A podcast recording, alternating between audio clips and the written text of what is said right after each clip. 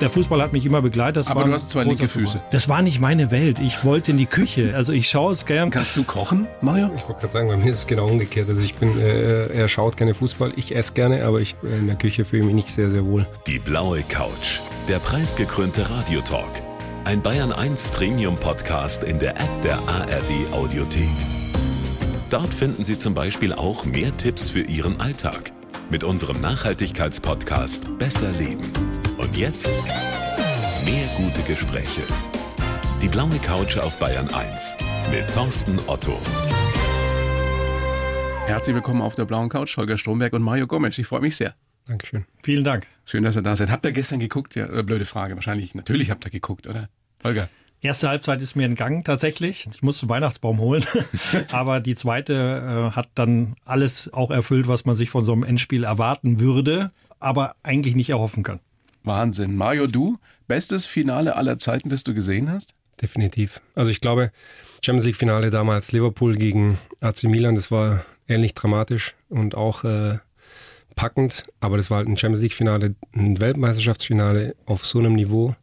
Holger hat gerade gesagt, die erste Halbzeit hat er verpasst. Die erste Halbzeit war eine Demonstration von, also ich war für Argentinien wegen Messi und ich konnte nicht glauben, was da passiert, denn Frankreich hat eine unfassbar starke Mannschaft und dass Argentinien wirklich Frankreich so dominiert, hätte ich nicht erwartet. Wie man sagt, in Bayern, die haben die hergespielt in der ersten Halbzeit. Ja. Aufgefressen, ja. Verdient der Sieger Argentinien? Ja. Holger sagt, Nein, für mich nicht, weil ich glaube, dass Frankreich viel, viel mehr für den Fußball tut, ähm, auch für die Jugendarbeit. Aber das ist, ich bin ja nicht der Experte, aber das ist zumindest meine Wahrnehmung. Daher hätte ich es mir jetzt eher für Frankreich gewünscht und natürlich für Europa. Und weil die Argentinier natürlich auch gerne mal so, so rudimentäre Register ziehen, äh, bis zum Blut übergießen. Aber das hat ja nicht stattgefunden. Also von dem her würde ich sagen, waren, waren zwei würdige äh, Mannschaften und von dem her ist okay, der Bessere wird gewinnen. Es war ja auch das Duell zweier Superstars, Messi gegen Mbappé. Was ist das, Mario, was die, diese ganz Großen in so einem Spiel auszeichnet? Ich meine, die haben ja beide eine Wahnsinnsleistung abgeliefert. Darf ich vielleicht ganz kurz nochmal auf den Holger eingehen, weil ich finde es sehr, sehr lustig, was er sagt. Nach dem Ausscheiden der deutschen Mannschaft ist so die Grundstimmung in Deutschland, wir sind zu lieb, wir sind zu brav. Eigentlich fordern wir von unserer Mannschaft genau das, was Argentinien macht. Und wenn es dann die Mannschaft macht, dann finden wir es scheiße. Ich finde es super, was sie gemacht haben. Denn die einzige Chance, Frankreich zu schlagen, war eben, sie zu ärgern, sie zu piesacken, draufzugehen, immer wieder zu ärgern, immer wieder draufzugehen. Und deswegen glaube ich, diese Attribute, die Argentinien im Finale gezeigt hat, das sind die, die ganz Deutschland von unserer Mannschaft wieder sehen will und die auch Deutschland lange Zeit ausgezeichnet hat, unbequem zu sein für den Gegner. Ich glaube, wenn wir dahin kommen, dann werden wir auch wieder ein Turnier gewinnen.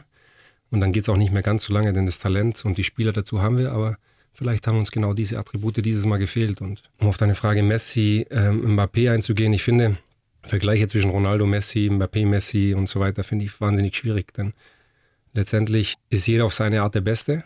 Mbappé wird die nächsten zehn Jahre dominieren. Das ist ein Athlet, wie er im Buch hier steht, ein Spieler, der glaube ich, die ganze Welt begeistert. Eiskalt drei Elfmeter verwandelt in dem Finale. Und bis zu 70. nicht existent gewesen. Also das muss man auch, das ist auch Qualität. Aber nochmal, was, was zeichnet die aus? Also gerade diese Superstars, diese allergrößten, wie Messi und Mbappé. Was ist das, warum die gerade unter Druck in so einem Finale dann ihre beste Leistung abliefern? Wir haben es gerade im Vorgespräch schon ein bisschen drüber geplaudert. Ich glaube, wenn man Messi seinen Final-Elfmeter sieht, also beim Elfmeterschießen, den in, in der regulären Spielzeit war ein starker Elfmeter, der beim Elfmeterschießen war noch viel wahnsinniger, weil wenn man weiß, das ist seine letzte WM, ist der Schuss, wenn er verschießt, weiß er, dass seine Nation sauer auf ihn sein wird, er hat es wieder nicht gepackt und dann schießt er ihn mit so einer Coolness, den Torwart ausschauend, ganz easy und entspannt ins Tor. Das zeigt einfach, dass diese Spieler eben auch von, von ihrer mentalen Performance weit über den normalen Spielern irgendwo agieren und äh, ich bin ein absoluter Messi-Fan, deswegen war das für mich gestern ein, ein wahnsinnig schöner Abend. Es gab auch tragische Helden wie Kingsley Coman, der ja einen ähm, Elfer verschossen hat. Mario, nochmal, wie fühlt sich das an, wenn du in so einem wichtigen Spiel da stehst? Wie klein wird das Tor, wenn du da einen Elfer reinhauen sollst? Nicht in genau der Kategorie, nicht im WM-Finale, aber ich habe ein Champions League Halbfinale und ein Finale in Elfmeter geschossen gegen Iker Casillas und, und Peter Cech. Das waren zu der Zeit 2012 die besten Torhüter mit Manu Neuer zusammen. Und ich war ein sehr sicherer Schütze mit sehr, sehr viel Selbstbewusstsein zu dem Zeitpunkt, aber jeder Schritt näher zum Elfmeterpunkt macht die Knie wackeliger. Und ich muss sagen, dass ähm, bei dem Elfmeter in Madrid, das war das Rückspiel im Champions League Halbfinale, da war es schlimmer, weil wir in Madrid gespielt, das war ein Kessel, das, das, hat, Es war wirklich brutal, dieses Stadion. Da hatte ich wirklich weiche Knie im Finale. Das war das Finale der Horn. Das haben wir ja leider verloren, aber da haben wir auch ein Elfmeterschießen gehabt und da haben wir auf unsere Kurve geschossen. Da hatte ich eigentlich echt ein gutes Gefühl. Also da war, da war so, ich gehe hin und hau ihn rein. Es ist ein unbeschreibliches Gefühl. Es ist Druck, Anspannung, Freude, Ekstase. Ich weiß es gar nicht. Also schon davor. Und dann der Moment, wenn der Ball über die Linie geht. Man hat das ja auch gesehen bei den Argentiniern. Die haben ja wirklich jeden Treffer im Elfmeterschießen gefeiert, als ob sie schon gewonnen hätten. Also das war, was da auf dem Spiel steht, ist, ist unglaublich. Holger, du warst 2014 in Brasilien mit dabei, als Deutschland Weltmeister geworden ist. Wie ist das, wenn du an der Seitenlinie sitzt, stehst und, und, und mitkriegst, was da passiert? Also diese Emotionen, überträgt sich das komplett? Ich kann meine Erfahrung wiedergeben, ist wie, wie ein Wasserglas. Also bist wie in so einer so einem Aquarium, ja, und du kriegst auch alles nicht mehr mit, weil dein Adrenalin und alles, das steht dir bis zur Stirn und wir haben ja nur diesem Abpfiff entgegengefiebert das nimmst du nicht mehr wahr. Also ich weiß auch nicht, welchen Song die da gespielt haben äh, danach gleich oder das nimmst du alles nicht wahr. Und als Spieler ist es sicher nochmal völlig anders. Aber natürlich kannst du auch nichts machen. Du bist ja als Betreuer, stehst du da und kannst nur hoffen. Also ich habe gestern auch mit meinem Sohn auf der Couch gesessen und habe ihm versucht, der gesagt hat, das Spiel ist doch vorbei, ne? also auch er Messi-Fan, ne? der Richtige hat gewonnen. Dann habe ich gesagt, du musst jetzt zuschauen, jetzt, ne? Siegerehrung, die Spiel danach, die Emotionen, ne? das habe ich miterleben dürfen, ja, und habe ihm halt so ein bisschen ja, das näher gebracht, dass es darum geht. Nicht so, Spiel ist vorbei, ich habe gewonnen, sondern diese Momente, dieses Gefühl, das kann einem nie wieder jemand nehmen. Du warst verletzt 2014, Mario. Das heißt, du hast zu Hause vom Fernseher geguckt. Wie hart war das? Es war brutal. Zumal ich ja zu dieser Zeit verletzt war. Ich hatte eine Schiene, ich habe die Story auch schon oft genug erzählt. Ich bin im Sommer von Bayern München weggegangen, hatte die Option Real Madrid, Atletico Madrid und Florenz und bin nach Florenz gewechselt. In diesem Sommer war dann das Champions League Finale Real Madrid gegen Atletico Madrid und WM Finale in Deutschland gegen Argentinien mit dem Weltmeister. Ist nicht so viel gut gelaufen in dem Sommer für dich. Ja, letztendlich, ich glaube, man hat es gestern ganz gut gesehen. Die Argentinier hatten ja auch die verletzten Spieler mit dabei. Und ich glaube, zu dieser Zeit gab es ja ganz, ganz viele Fragezeichen. Das war die Generation, die nichts gewinnen kann. Es war irgendwie so immer der Druck der ehemaligen Spieler war da, die immer wieder mit dem Finger in die Wunde, ja, die Generation, die Goldene, die gut kicken kann, aber nichts gewinnt. Und deswegen hat es mich natürlich unheimlich gefreut für das Trainerteam, für die Mannschaft. Das war ja meine Mannschaft. Ich habe elf Jahre Nationalspieler sein dürfen. Das war das einzige Turnier, das ich verpasst habe in elf Jahren. Das heißt, das ist meine Mannschaft gewesen. Natürlich habe ich mich mit denen gefreut, aber auf der anderen Seite ist es auch ein Stich ins Herz, wenn du bei diesem großen Triumph nicht dabei sein kannst, zumal du dann eben auch noch verletzt zu Hause sitzt und eine Schiene am Knie hast. Das war schon eine brutale Erfahrung, aber ich habe es auch schon oft genug danach erzählt. Das war für mich auch so sehr prägend, diese Zeit, dass ich, ähm, glaube ich, heute auch der bin, der ich bin, aufgrund dieser Erlebnisse. Und ich würde es jetzt im Nachhinein nicht tauschen wollen, so plötzlich das Du würdest es nicht tauschen wollen? Du wärst nicht gerne dabei gewesen und hättest das entscheidende Tor geschossen? Ich wäre natürlich. Mario, das glaube ich dir nicht. Ich war ja Monster gerne äh, Weltmeister geworden. Natürlich, dafür spielt man. Äh, ich glaube, man hat gestern an der Emotion von Messi gesehen, was es bedeutet. Weltmeister zu sein. Und wenn man auch die Jungs fragt, die dann damals dabei waren, Holger jetzt, wie er schilderte, die Momente danach, wo man eigentlich gar nichts mehr mitkriegt in Ekstase. Deswegen habe ich Fußball gespielt. Aber ich, hab's, ich sage es nochmal, auch dieser Wechsel, der für viele komisch war und im Nachhinein für mich vielleicht auch ein bisschen, das hat alles dafür gesorgt, dass ich die ganze Bandbreite des Fußballs erleben durfte. Nicht nur den schönen Moment, sondern ich habe viele Watschen bekommen, auf gut Deutsch gesagt. Und ich glaube, dass die auch sehr, sehr prägend sind und fürs Leben danach, vor allen Dingen jetzt. Ich bin auf der anderen Seite im Fußball. Ich habe Erfahrungen gesammelt, die ich mit den Spielern, mit den Trainern und Managern teilen kann, die vielleicht, ich weiß nicht, Thomas Müller, ich liebe den Thomas von seiner ganzen Art und Weise, wie er ist, wie, er für eine, wie wichtig er für eine Mannschaft ist. Aber er hat natürlich nicht so viele Downs gehabt wie du. Ja? Genau. Und wenn dann mal eine ganze Nation auf dich eintrescht, dann ist das etwas, was mit dir macht und sich dann daraus immer wieder zu befreien, ich glaube, das war auch etwas, was äh, sehr, sehr wichtig war für meinen Weg. Holger, haben denn die Spieler vor so einem wichtigen Spiel, vor dem wichtigsten Spiel ihrer Karriere vielleicht, haben die da überhaupt Appetit? Essen die da was? Du hast ja zehn Jahre gekocht für die Nationalmannschaft. Ja, es geht um Functional Food. Also das ist wirklich das, was so in der Gesellschaft ja oft so beschrieben wird. Also da geht es tatsächlich nur darum, was im Bauch zu haben, das Richtige im Bauch zu haben. Und äh, da geht es nicht um ich habe heute ein Leibgericht, sondern, sondern das macht man die Tage davor, die Wochen ja. oder die Tage nach den erfolgreichen Spielen oder auch nach den nicht so erfolgreichen Spielen. Da geht es mehr ums Kulinarische, da geht es tatsächlich nur noch um Fokus. Wie viele Stunden vorher wird das letzte Mal was gegessen und was? Dreieinhalb Stunden und dann eine normale, also je nachdem, welche Anpfiffzeit ist, aber grundsätzlich ein ganz normales Buffet, wo sich jeder das nimmt, mit dem am besten klarkommt. Klar gibt es auch Kohlenhydrate, also Pasta, Kartoffeln, aber auch Gemüse, viel Gemüse, weniger Rohkost und wenn, dann helles Fleisch oder Fisch. 2007 habt ihr beide angefangen bei der Nationalmannschaft, du als Koch und du als Stürmer. Hat er damals ein Bewusstsein für Ernährung gehabt, als du kamst? Oder musstest du da bei Null anfangen? Das kann ich gar nicht so explizit beantworten, aber auf jeden Fall äh, hat der Mario sehr gerne gegessen und natürlich äh, durch, durch, die genetischen Einflüsse natürlich auch sehr gerne und kulturellen Einflüsse sehr gerne spanisch orientierte Gerichte. Und von dem her, ich weiß nicht, ob er ernährungstechnisch schon so weit war, dass ich das beurteilen kann, aber ich weiß, dass er immer dankbar jemand war, der Essen angenommen hat oder sich auch beschwert hat, wenn es zu gut war, weil er nicht so ganz der disziplinierteste Spieler der Welt war.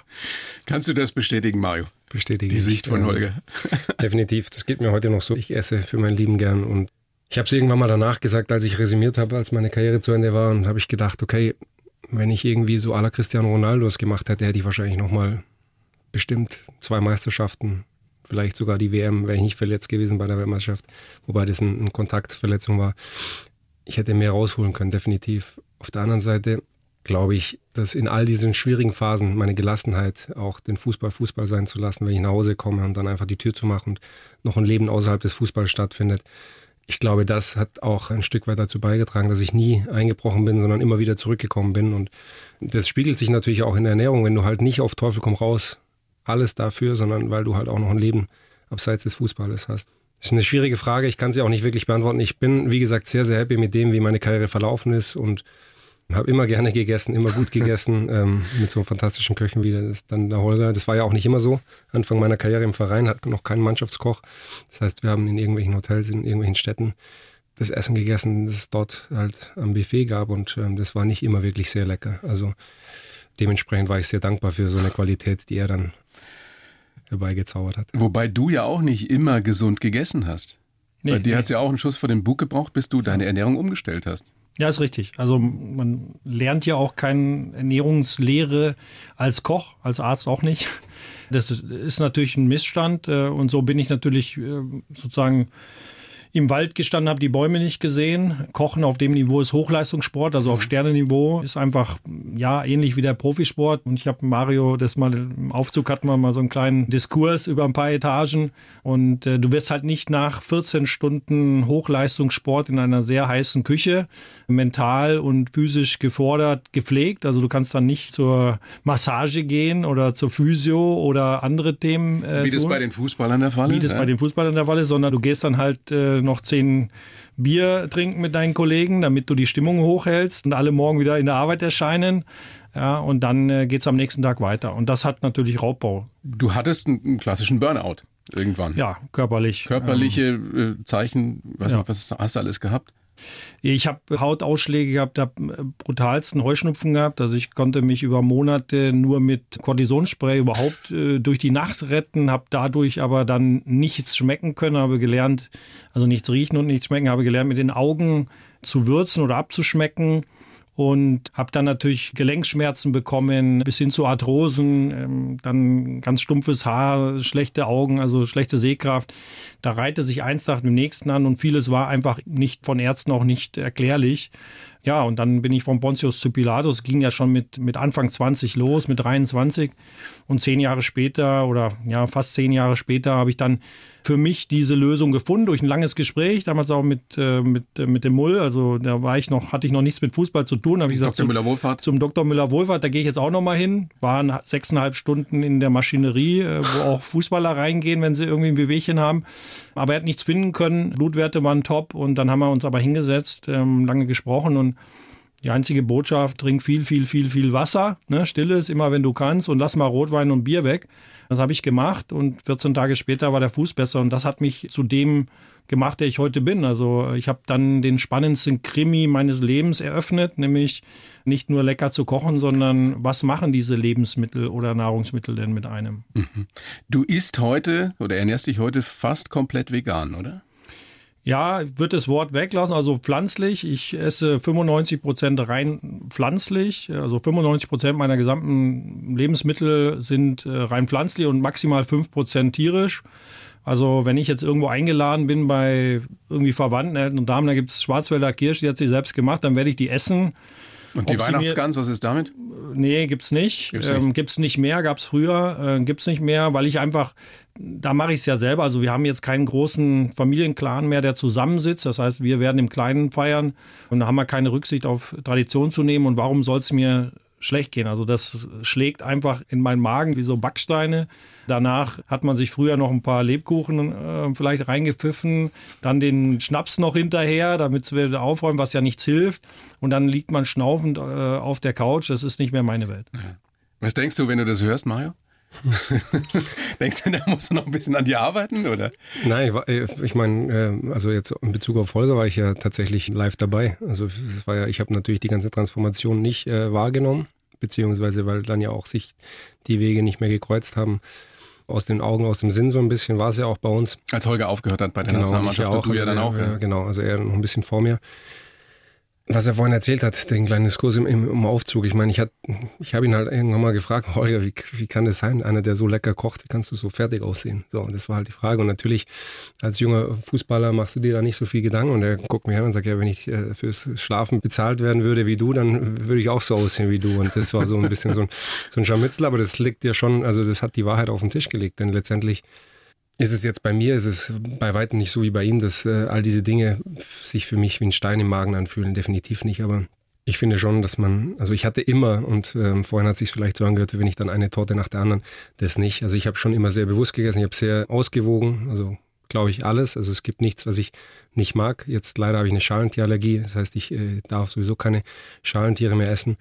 Aber ansonsten war es, glaube ich, sehr ausgewogen. Aber jetzt in Bezug auf Holger war es dann einfach so, dass ich mich echt immer gefragt habe, wie, wie geht es? Also wie kann einer dann wirklich so un ungesund aussehen? Und das war halt das Bild, das bei mir im Kopf blieb, war halt der Holger, der irgendwie ungesund aussah und dann irgendwann später und äh, ich bin ja kein Social Media Fan, aber dann hat Social Media doch was mit mir gemacht, denn ich habe ein Foto gesehen von Holger äh, zig Jahre später um ehrlich zu sein. Wann bist du raus bei der Nationalmannschaft? 17. 17, fünf Jahre später. Oder vier Jahre, 21, glaube ich, war es ja wurscht. Auf jeden Fall ähm, habe ich dann ein Foto von ihm gesehen und ich, wow, der sieht ja richtig gut aus. Der scheint viel geschlafen zu haben die letzten Jahre. Und dann wolltest Jahre. du wissen, was er gemacht hat. Genau, und dann habe ich ihn erstmal gegoogelt, was, was macht er denn jetzt gerade eigentlich tatsächlich äh, und habe dann so ein bisschen rausgefunden, was jetzt gerade los ist, ähm, dass er Organic Garden mitgegründet hat. Mich dann irgendwie so ein bisschen reingelesen, was ist das überhaupt und habe dann ihn tatsächlich angerufen, weil ich auch in meinem neuen Job gestartet bin in der Zeit und habe gesagt, du, das, was ihr da macht, das interessiert mich total, denn ähm, für die Konzeption für die nächsten Jahre bei unseren Clubs habe ich schon irgendwie vor, das Thema Ernährung auch zu professionalisieren. Man muss dazu sagen, dass zum Beispiel... Du bist technischer Direktor bei Red genau, Bull International. Red Bull International. Das heißt, wir für die, für die Clubs, äh, für alle Clubs und wir haben zum Beispiel in Leipzig einen wahnsinnigen Standard, was Ernährung angeht, aber halt in den anderen Clubs noch nicht so sehr. Und mir schweben so Dinge vor, wie den Kühlschrank zu füllen der Spieler, weil das natürlich immer Thema ist, du bist im Verein sehr gut mit einem Koch wie im Holger, aber dann gehen die Spieler nach Hause und haben natürlich nur Müll im Kühlschrank. Und hauen sich dann doch die Burger wieder rein. Genau, und das war irgendwie so den, den Gedanken, den ich hatte und habe ihn angerufen und habe gesagt, du Holger, erstmal vorneweg, was ist los? Also du, äh, äh Hut ab, du siehst richtig, richtig gut aus. Schönes Kompliment, oder? Ja, ja, also das ist halt immer so, man, man, das war auch oft ein Problem, weil man natürlich, also man hat die Expertise, ja, aber man sieht es einem nicht an. Aber keiner hat gefragt, warum ist das so? Ne? Mario hat es gerade hinterfragt, ja, aber sowas müsste man natürlich auch an anderen Stellen hinterfragen und sagen, wie kann ich jemand, der diese Expertise hat, so viel Freiraum schaffen, dass er das dann auch selber leben kann. Aber das ist der Grund, dieser Anruf, warum ihr heute zusammenarbeitet bei Organic Garden. Erzähl uns mal, Holger, was sich dahinter verbirgt. Das ist ja im Endeffekt etwas, womit du, ihr sagt, ihr wollt die Ernährung revolutionieren. Das sind große Worte. Ja, revolutionieren. Äh, es ist Kreislaufwirtschaft, das ist nichts Neues. Das äh, macht die Natur ganz von selber und weil sie eben intelligent ist. Und wir haben natürlich auf der einen Seite Farms, die in einem in sich geschlossenen Farmkreislauf sozusagen ressourcenschonend arbeiten und dabei aber sehr, sehr, sehr große Mengen an Gemüse, Fisch und äh, Pilze und weiteres sozusagen hervorbringen, regional, regional Stichwort rein. nachhaltig auch. Ja. ja, ja, regional rein. Also das ist auf dieser Fläche kann man solche Mengen nicht erzielen, nicht in unseren Breitengraden. Und da dem Deutschen eben Gurke und Tomate auch im Winter schmeckt, ja, kann man natürlich so wie ich Bücher veröffentlichen, dass man wieder mehr Sellerie und Karotten isst. Aber wir wir sind viele Single- und Double-Haushalte und daher wird das immer gefragt. Jetzt muss man eben Lösungen schaffen. Das ist auch das, was Mario gerade gesagt hat mit dem Kühlschrank. Kühlschrank der Spieler vollstecken. Es geht um Lösungen. Ne, wir Deutschen sind mittlerweile so im Schwarz-Weiß-Austausch jeden Tag unterwegs. Es gilt aber jetzt Lösungen zu entwickeln, im Großen wie im Kleinen. Diese Farm, das Farmkonzept ist eine Lösung, um CO2-neutral regional Gemüse ganzjährig anbauen zu können, was eben der Otto Normalmensch gerne isst. Gurken, Tomaten, aber auch eben Champignons und so weiter. Und darüber hinaus natürlich ein Ökosystem aufzubauen, das nicht nur diese Farmprodukte, sondern auch von Partnererzeugern in den Warenkorb aufnimmt ja, und auf kürzesten Wege sozusagen in den Stoffwechselkreislauf der Menschen bringt. Das klingt jetzt alles sehr, sehr gut, ist aber die Theorie. Wo kann man euch in der Praxis schon erleben? Wo kann man Organic Garden was kaufen, was essen, probieren? In unseren Eateries. Das sind sieben Schnellrestaurants, sage ich jetzt mal, denn auch dem können wir uns nicht widersetzen. Die Menschen möchten schnell, die möchten individuell essen und natürlich auch in den Zeiten flexibel essen. Da gibt's dann wahrscheinlich gibt Bowls. Es in Ingolstadt oder in München, da gibt's Bowls, da gibt's natürlich, ich sage jetzt mal ein Sandwich, Pharmatoast nennen wir das in unterschiedlichen Ausführungen und äh, aber auch Ingwergetränke und so und alles, äh, was dort stattfindet, findet nach dem Warenkorb und Ernährungsleitlinien eben statt, die wir aufgestellt haben. Und äh, darüber hinaus dürfen wir jeden Tag in und um München 6000 Kinder bekatern. An ähm, Schulen und Kitas, ne? Genau, das bauen wir auf, das wollen wir auch ausbauen. Denn das ist der Großverbrauchermarkt, das ist natürlich für uns ein sehr, sehr guter Absatzkanal. Und es gibt natürlich auch sehr, sehr schöne Gimmicks. Was habe ich gelesen? Samus Morgenlatte. Also ja, Samu Haber. Äh? Natürlich. Ja, also, Sänger von Sunrise Avenue. Ja, Ernährung, äh, da gehört Genuss dazu, da gehört auch Freude und Spaß dazu. Und Samu Haber, das kam jetzt eben vor ein paar Wochen. Zufälligerweise sind wir. Sind ist wir deine Idee mit der Morgenlatte, ja? Nee, nee, das war nicht meine, sondern jemand, der zu uns kam, mit dem wir ganz andere Dinge noch machen wollen. Und der hatte dann eben uns auf dieses Video gestoßen und hat gesagt, dann könnt ihr doch den Kaffee machen. Und es geht ja darum, viele Menschen sozusagen erstmal für Organic Garden zu gewinnen und dahinter zu gucken, zu sagen, wow, gefällt mir das, was ist das? Und da ist uns auch jedes Mittel recht. äh, ganz klar, das muss man mitnehmen, ob das über Mario, über mich, über Samuels oder jeden einzelnen Mitarbeiter, der jeden Tag rausgeht und Bowls austrägt oder eben seinen Job in den Eateries tut, ist es eben uns wichtig, überhaupt mal, dass die Menschen sich vielleicht für das interessieren, was dahinter steht. Hast du denn jetzt schon richtig Ahnung von der ganzen Sache oder bist du da der stille Investor im Hintergrund, Mario?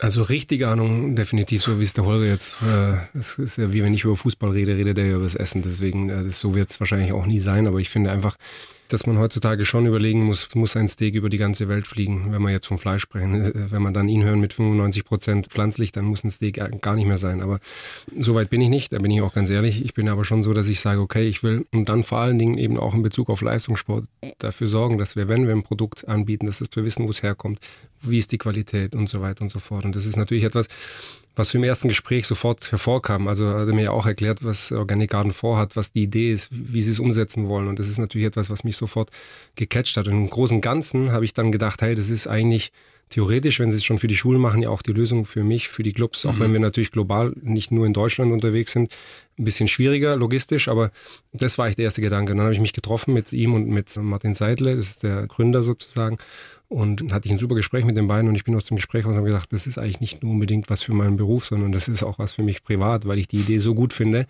dass ich da einfach gerne unterstütze und dabei bin, um einfach dieses Produkt vielleicht ein bisschen zu pushen, bekannt zu machen, aber natürlich hinten raus einfach auch, weil ich es gut finde, weil ich es sehr, sehr stark finde, dass man eben an diesen Kreislauf denkt und nicht einfach blind zuschnappt und sich alles reinstopft, was man kriegen kann. Das ist die beste Kombi, die man sich wünschen kann, wenn man privates Interesse dran hat und das mit dem Geschäftlichen eben verbinden kann. Wie war das eigentlich, als ihr noch bei der Nationalmannschaft zusammengearbeitet habt? Also ist das ein rein professionelles Verhältnis gewesen? Kann man als Koch sich anfreunden mit den Spielern? Geht das überhaupt? Darf man das? Oder ist das gar nicht erwünscht? Es wird jetzt nicht super gerne gesehen und ich weiß gar nicht, ob wir beiden es waren. Also ich, ich wurde da schon auch mal aus der Nähe der Spieler entzogen, aber ich bin ja nicht zu den Spielern gegangen, sondern die Spieler haben mich des Mehrfachen dann einfach eingeladen und am Anfang bin ich dann mal in so einer Kartenspielrunde gelandet, ja, und dann hat mich schon der Oliver Bierhoff aufs Stübchen äh, zitiert. Nein, es war ganz freundlich, hat gesagt, nee, das machen wir nicht. Dann habe ich gesagt, ja, ist halt auch blöd für mich, komme gerade neu rein, dann fragt man mich, sage ich, nee, mit euch spiele ich nicht. Also, ne, das war schwierig. Aber natürlich kann sowas entstehen. Das ist auch, glaube ich, normal, weil man über 100 Tage im Jahr miteinander unterwegs war. Also das war für mich ein Stück weit viele Jahre Ersatzfamilie. Und auch wenn Philipp Lahm immer recht froh war, wenn es dann sozusagen auf dem Flughafen sich getrennt hat. Also ich habe schon immer ein bisschen gelitten, weil das ist schon, man wächst zusammen, das funktioniert, äh, ist auch ein Ökosystem irgendwie. Ne? Man weiß, jeder verlässt sich auf den anderen und das ist auch eine ganz schöne Sache gewesen. Es gibt ja auch wirklich einige Parallelen zwischen einem Spitzenkoch und einem Spitzensportler. Diese unbedingte Disziplin, bis man da erstmal ist. Talent muss man natürlich haben, den Willen muss man haben. Es ist auch Hochleistungssport, was ihr treibt. Also ich kenne ja nur ein paar von euch Spitzenköchen. Da gibt's viele Parallelen, Mario, oder? Also merkt man das, weiß man das am Anfang? Naja, vielleicht hat mir dann schon dieses Gespräch auch die Augen geöffnet, weil ich es natürlich nicht so wahrnehme. Also ich habe, wenn man dann so in dieser Fußballbubble drin ist und irgendwie so gar nicht, und ich war natürlich zu der Zeit, als wir dieses Gespräch hatten, war ich noch sehr, sehr jung und da machst du dir ähm, ich vor allen Dingen in dem Alter hatte ich mir noch nicht so wirklich viel Gedanken darüber gemacht, was da draußen so auf dieser Welt passiert. Das ist ja auch das Problem heutzutage, dass die Spieler werden ja immer jünger. Man erwartet aber von ihnen ja schon Dinge, die manch 30-Jähriger nicht hinkriegt. Und die Jungs sind heutzutage 18 bis 22, die wirklich, also Mbappé haben wir gerade vorhin gesprochen, der ist jetzt 23. Man hat das Gefühl, der ist schon 35, so lange wie der dabei ist. Kann man von einem 33-Jährigen erwarten, was alles von ihm erwartet wird? Das ist ja die Frage. Und bei mir war das definitiv nicht so. Ich glaube, ich habe mich dann letztendlich zum Mann, wenn ich das so sagen kann, mit Ende 20 entwickelt, wo ich dann einfach auch meinen mein Blick geöffnet habe für Dinge, die nicht nur mich selber betreffen, sondern eben viel ganz andere äh, gesellschaftliche Themen. Und, äh, Aber dann wird's schwierig, oder? Wenn du anfängst, wirklich zu denken und erwachsen zu werden, dich in diese Fußballbubble, die ja nun wirklich eigentlich zum Teil abstrus und kurios ist, weiter zu bewegen, oder? Ja, aber das meinte ich vorhin. Und da gehören natürlich die Erfahrungen gehören dazu. Und wenn du natürlich nur positive Erfahrungen hast in diesem Geschäft und dir alle auf die Schulter klopfen, dann kommst du schwer auch gedanklich aus dieser Bubble raus. Ähm, das meinte ich vorhin. Deswegen würde ich auch nicht gerne diese Zeit 14 tauschen wollen, weil es hat mich eins brutal gelehrt in der Zeit, es war Demut. Und Demut als Profisportler, wenn du immer gewinnst und das ist nicht unbedingt ein Gut, dem du hinterherläufst, sondern das passiert. Jetzt warst du nun einer der erfolgreichsten Stürmer, die es in Deutschland jemals gab. Und trotzdem ist wahrscheinlich kaum einer oder vielleicht keiner so kritisiert worden, immer mal wieder wie du. Ja, das ist richtig. Und das Warum? Ist auch naja, das hat natürlich mehrere Gründe. Also zum einen, ähm, glaube ich, ganz früh beginnt es schon, wenn du als Schwabe zum Lokalrivalen nach München wechselst, dann hast du schon mal in deiner Heimat irgendwie viele Menschen verloren. Dann bist du bei der Nationalmannschaft Everybody's Darling und fährst nach Österreich zur EM. Ganz Deutschland sagt, das ist unser neuer Star, das ist der Shootingstar, der wird alles klein und äh, kurz schießen. Und dann schießt du einen Ball gegen Österreich von einem halben Meter in die Luft und so perplex in der Situation, dass dann ein 1,65 äh, Linksverteidiger den Ball im Kopf noch vor mir wegköpft. Also ich war einfach geschockt in dem Moment. Das heißt, die Stimmung hat sich komplett gedreht. Ich war der Boomer der Nation sozusagen. Und das hat sich so ein bisschen durch meine Karriere gezogen. Ich hatte ganz, ganz viele Leute, die mich unheimlich gut finden, aber ich hatte natürlich auch ganz, ganz viele Leute, die mich nicht gut finden. Und äh, irgendwann habe ich dann eben auch aufgehört zu versuchen, diese Leute wieder zurückzugewinnen. Denn letztendlich, wenn man mal einen Stempel hat, dann ist es wahnsinnig schwer. Und ich habe dann einfach irgendwann für mich entschieden, ich gehe meinen Weg und dem es gefällt, dem gefällt es und wem es nicht gefällt, dem gefällt es nicht. Und da ich eben auch von meiner Spielweise her ein Spieler bin, der jetzt nicht ein filigraner Frank Ribéry oder Lionel Messi, den die ganze Welt gerne sieht, sondern ja eigentlich immer so ein Spieler war, so wo die anderen denken, was macht der eigentlich da oben in dieser Spitze drin mit all den guten Spielern, weil ich konnte ja nicht so gut spielen wie die, ich hatte nicht so viel Talent, aber ich war halt ein Spezialist. Und wenn du halt ein Spezialist bist, kannst du es auch in die Weltspitze schaffen. Und das hatte ich halt über gewisse Zeit an Jahren hatte, hatte ich das einfach, dass ich halt durch meine Spezialität Tore zu erzielen da mitgeschwommen bin vom Talent her, aber natürlich da in dieser Spitze nichts zu suchen hatte. Und das ist, glaube ich, schon etwas, natürlich viele Leute auch ein Stück weit nervt, wenn einer eigentlich gar nicht so gut spielen kann. Ähm, naja, aber worum geht's bei dem Spiel ums Tore machen? Naja, jetzt mehr, jetzt mehr denn je. Jetzt haben wir die Diskussion. Ich musste eigentlich, das hat ja gar nichts mit mir zu tun gehabt, sondern es gab ja zehn Jahre die Diskussion, braucht er überhaupt noch Stürmer? Ich mhm. musste, diese Frage war die meistgestellte Frage, die ich beantworten musste. Wird der Neune aussterben? Das war die Frage, die mir alle gestellt haben, zwölf Jahre während meiner Karriere.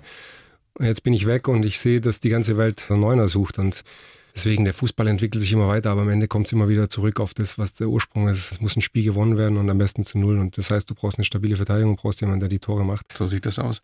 Hast du denn über all die Jahre das so intensiv auch verfolgen können? Also das Innenleben der Spieler und die Stürmer sind ja meistens nun mit die sensibelsten.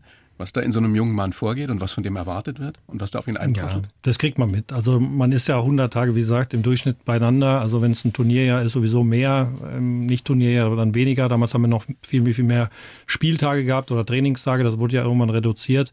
Aber das kriegst du schon mit. Und es ist ja, wie gesagt, schon gerade gehört, sehr viel Parallelen. Ja, und äh, dann weißt du, ich habe mit 23 Jahren Michelin-Stern gekocht, da war ich noch kein Mann, ne? also da war ich auch noch ein Junge. Und dann entwickelst du dich und du weißt natürlich, was da vorgeht. Und mit Mario, das habe ich natürlich auch immer so gesehen. Also wenn man seine Torverhältnisse und alles anschaut, irre, ja, aber er war eben nicht so das geliebte Kind, ja, und das mag, wie er gerade geschildert hat, an diesem Verschießen äh, gelegen haben oder was auch immer. Das ist eben so. Das kannst du auch nicht ändern. Das hat alles sein Für und Wider. Und er hat ja auch gesagt, dass er daraus heute seine sozusagen seine Substanz sieht. Er ist eher, weil er eben, vielleicht wäre ein ganz anderer Mensch, wenn alles anders gelaufen wäre. Absolut. Und dafür muss man dankbar und demütig sein. Ich meine, du hast es geschafft, du hast da was rausgezogen, du sagst, du bist heute stärker als früher. Es gibt eine Menge Beispiele oder einige Beispiele, wo hochtalentierte Spieler ja. daran kaputt gegangen sind. Sebastian Deißle wäre nur so ein Beispiel, der mit diesem Druck einfach nicht fertig geworden ist. Ja. Kann es das sein? Ich meine, viele sagen, na, die sollen sich nicht beschweren, die verdienen ja alle Millionen.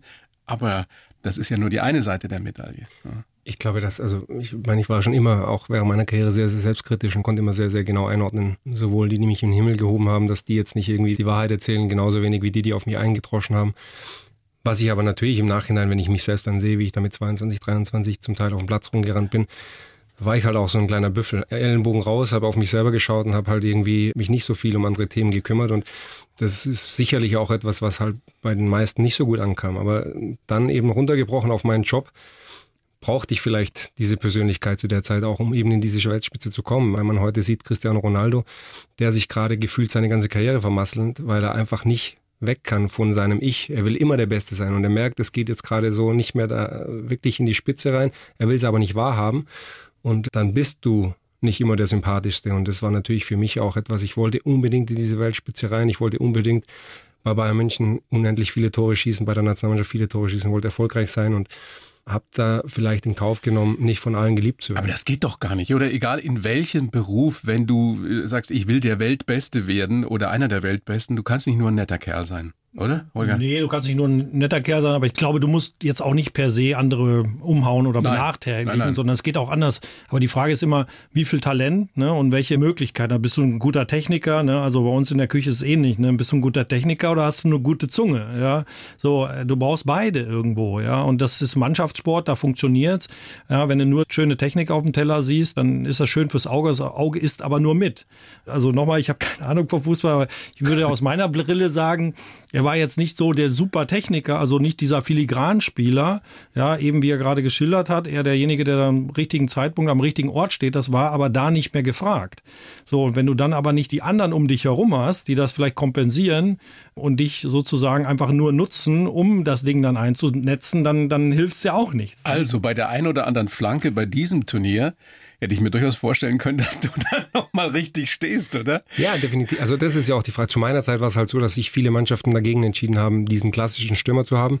Man muss ja aber schon sehen, ich hatte 17 Jahre eine fantastische Karriere und in meinen Mannschaften war ich immer der gefragte Neuner. Also es war ja nichts, also in den Mannschaften, in denen ich gespielt habe, hat die Mannschaft mit einer Neuen gespielt, außer zum Teil in der Nationalmannschaft, als dann auch der Jogi Löw dann mal Mario Götze oder Thomas Müller vorne probiert hatte, weil er eben äh, weg wollte von diesem klassischen Spiel über die Außen mit einem Zentrumstürmer. Auch jetzt wo jetzt die ganze Welt nach Neunern äh, schreit, gibt es Mannschaften, die natürlich noch mit einer falschen Neun spielen, weil es einfach die Philosophie des Trainers ist. Aber es ist zu spät für dich, Mario. Ich bin total, das ist die Frage, die mir auch aufgestellt wird, äh, ob ich es vermisse und ich bin total äh, fein damit. Ich habe einfach die letzten Jahre auch gemerkt, es reicht jetzt nicht mehr. Ähm, Bist du noch fit? Also ich glaube, ich bin fit, aber nicht mehr Leistungssportfit. Mhm. Also das ist schon eine große Dimension, die man dann auch erst äh, realisiert, wenn man mal nicht mehr Teil des Ganzen ist. Wie viel man dann abseits des täglichen tun muss, damit man diese Form halten kann, ist eigentlich fast unmöglich, wenn man noch einen anderen Job hat oder eine Familie mit drei kleinen Kindern, wie in meinem Fall. Also jetzt muss ich mir Zeit freischaufeln, um Sport zu machen. Früher wurde ich dafür bezahlt. Das ist ein ganz, ganz äh, immenser Unterschied. Hast du eigentlich jemals gekickt? Nein, Holger? also zweimal in meinem Leben. Da hatte ich beides mal Asche, äh, einmal im Knie, einmal im Oberschenkel. Und dann habe ich gesagt, das ist nicht meine Welt, ich gehe wieder zurück und spiele mit Fleischwölfen und Aufschnittmaschinen. Das ist für mich sicherer. Aber der Fußball hat mich immer begleitet. Also wir waren Vereinsheim, die elterliche Gastronomie war Vereinsheim. Mein Vater hat viel, viel Geld in, äh, in den Ortswein gesteckt. Wir haben die Kicker bekocht. Äh, ich schon als Kind habe denen das serviert. Dann habe ich ja in meiner ursprünglichen Heimat im Ruhrgebiet viele Clubs bekocht. Dann hier in München, im Raphael, meine Oriental natürlich alle mehr oder weniger Gegner, die gegen FC Bayern gespielt haben. Also der Fußball hat mich immer begleitet. Das Aber du hast zwei linke Füße. Das war nicht meine Welt. Ich wollte in die Küche. Ich kann damit, also ich schaue es gern, gerne an, aber ich weiß bis heute ja nicht. nicht ich, ich, weiß jetzt, dass er die Neuen gespielt hat. Aber wissen, ich, wo die Talente liegen. Kannst du kochen, Mario? Ich wollte gerade sagen, bei mir ist es genau umgekehrt. Also ich bin, äh, er schaut gerne Fußball, ich esse gerne, aber ich äh, habe in der Küche fühle mich nicht sehr, sehr wohl. Ich würde gerne mit euch so ein kleines Spielchen machen. Sätze beginnen und ihr vervollständigt die, ja? Mit Mario kann ich am besten. Übers Essen plaudern. Mit Holger kann ich am besten. Übers Essen plaudern. Ja. mit Mario kann ich überhaupt nicht. Fußball mithalten. mit Holger kann ich überhaupt nicht. Beim Kochen äh, dagegenhalten. Seine größte Stärke ist? Hinter die Kulissen zu blicken. Holgers größte Stärke ist? Boah, ich glaube, dass äh, ähm, sein Werdegang auch äh, zeigt, dass er einfach dem, das große Ganze im Blick hat. Also nicht nur die Dinge, die vor den Augen sind, sondern wirklich auch sich über, über mehr Gedanken zu machen. Mit dieser Marke geht mir Mario manchmal auf die Nerven. Gibt es eigentlich nichts. Der Mann ohne Macken, echt? Nee, es ist wirklich so, dass, also mir würde gar nichts auffallen, was mir jetzt überhaupt nicht, gar nicht passt, sondern, okay. oder überhaupt nicht, ja, sondern er denkt ans Große und Ganze und hat sich auch entwickelt, ne, wie ich auch und nee, gibt's nicht. Gibt es bei Holger eine Macke, die dich stört? Ich wollte gerade sagen, wenn jetzt der Alfons Schubeck hier sitzen würde, war ja unser Koch bei Bayern München, der dann immer gekommen ist und einmal mit dem Finger durch die Soße und geguckt hat, ob sie schmeckt vor uns. Echt? Das war dann für mich immer so, das hat Holger wahrscheinlich in der Küche, das macht man als Koch ja so, glaube ich. Ich nehme einen Löffel. Äh, oder einen Löffel. Der Alfons hat das ab und zu mit dem Finger gemacht und ich glaube, das war dann so, wo ich immer gedacht habe, hm. Aber er hat auch fantastisch lecker gekocht. Ja. Was ich Mario schon immer mal sagen wollte. Ja, dass ich es äh, bemitleide, dass er eben in dieser Karriere nicht die besten Rahmenbedingungen gefunden hat. Ob es jetzt eben der Neuner war, der aussortiert wurde oder was auch immer. Ich, ich fand es schade, weil er menschlich großartig ist und ich hätte ihm, ich habe es auch wirklich vermisst, dass er nicht mit zur WM damals konnte und dass keiner sein Trikot hochgehalten hatte. Ich hatte jetzt auch keins dabei, hätte es auch machen können, aber ich fand es tatsächlich sehr schade. Sehr schön. Mario, was du Holger schon mal immer sagen wolltest? Ich glaube, der Holger, wenn er ähm, damals schon sein Mindset von heute gehabt hätte, dann wäre er wahrscheinlich immer noch Koch der Nationalmannschaft. Wenn er ein bisschen mehr auf sich selber geachtet hätte, auch schon zu dieser Zeit, dann würden wir jetzt aber auch nicht hier sitzen wahrscheinlich. Also dementsprechend, äh, nee. Dazu muss man auch sagen, ist ja, wie er vorhin schon gesagt hat, wir waren jetzt nie, also wir haben uns jetzt nicht abends auf dem Bier getroffen, sondern wir haben halt beruflich, wir waren Kollegen, wir haben, er hat für uns gekocht und wir haben uns sehr, sehr gut verstanden, aber ich habe prinzipiell aus dem ganzen Fußballbusiness, ich habe mein Umfeld, ich habe meine Freunde aus dem Sandkasten noch. Also ich habe relativ wenig wirkliche Freunde. Ich habe ganz, ganz viele Kollegen, die ich sehr schätze, mit denen ich auch nach wie vor in Kontakt bin. Äh, und sowas bei Holger ja auch. Also es steht mir so gut, kennen wir uns jetzt auch nicht, dass mir äh, es zusteht, ihm da Ratschläge zu geben. Ihr beiden, großes Vergnügen, dass ihr da seid. Ich wünsche euch ganz viel Erfolg mit Organic Garden und dass du, dass ihr die Ernährung zumindest in Deutschland äh, vielleicht wirklich revolutionieren könnt und was Gutes tut für die Kids und für die Spieler und natürlich auch für, für alle von uns. Weihnachten steht vor der Tür, die Startezeit, die jetzt ja für die meisten noch gar nicht so start ist. Gibt es Rituale im Hause Gomez, Mario? Was immer passieren muss zu Weihnachten? Rituale gab es, solange ich als Spieler bin ich tatsächlich immer ganz weit weg in die Sonne. Da hat, das hat, hat so gar nichts mit Weihnachten zu tun. Ähm, es war für mich aber auch so eine Woche, wo ich einfach reflektieren konnte, nicht über Fußball spreche, keinen Menschen sehe, der irgendwie in meinem Business unterwegs ist. Jetzt habe ich Familie, drei Kinder. Jetzt ist es natürlich wieder ganz traditionell mit dem Weihnachtsbaum, Geschenke unterm Baum. Meine Kinder sind gefühlt seit dem ersten, seit es einen Adventskalender gibt, sind sie nervös und freuen sich auf Weihnachten. Ja, ist schön. Das heißt ganz, ganz klassisch zu Hause mit der Familie. Was gibt es zu essen? Ähm, haben uns Traditionsessen? Tatsächlich äh, habe ich mit meiner Frau mich noch gar nicht drüber unterhalten. Ähm, haben wir jetzt nicht so ein Ritual, dass wir jedes Jahr das Gleiche machen. Holger, wie ist es bei dir?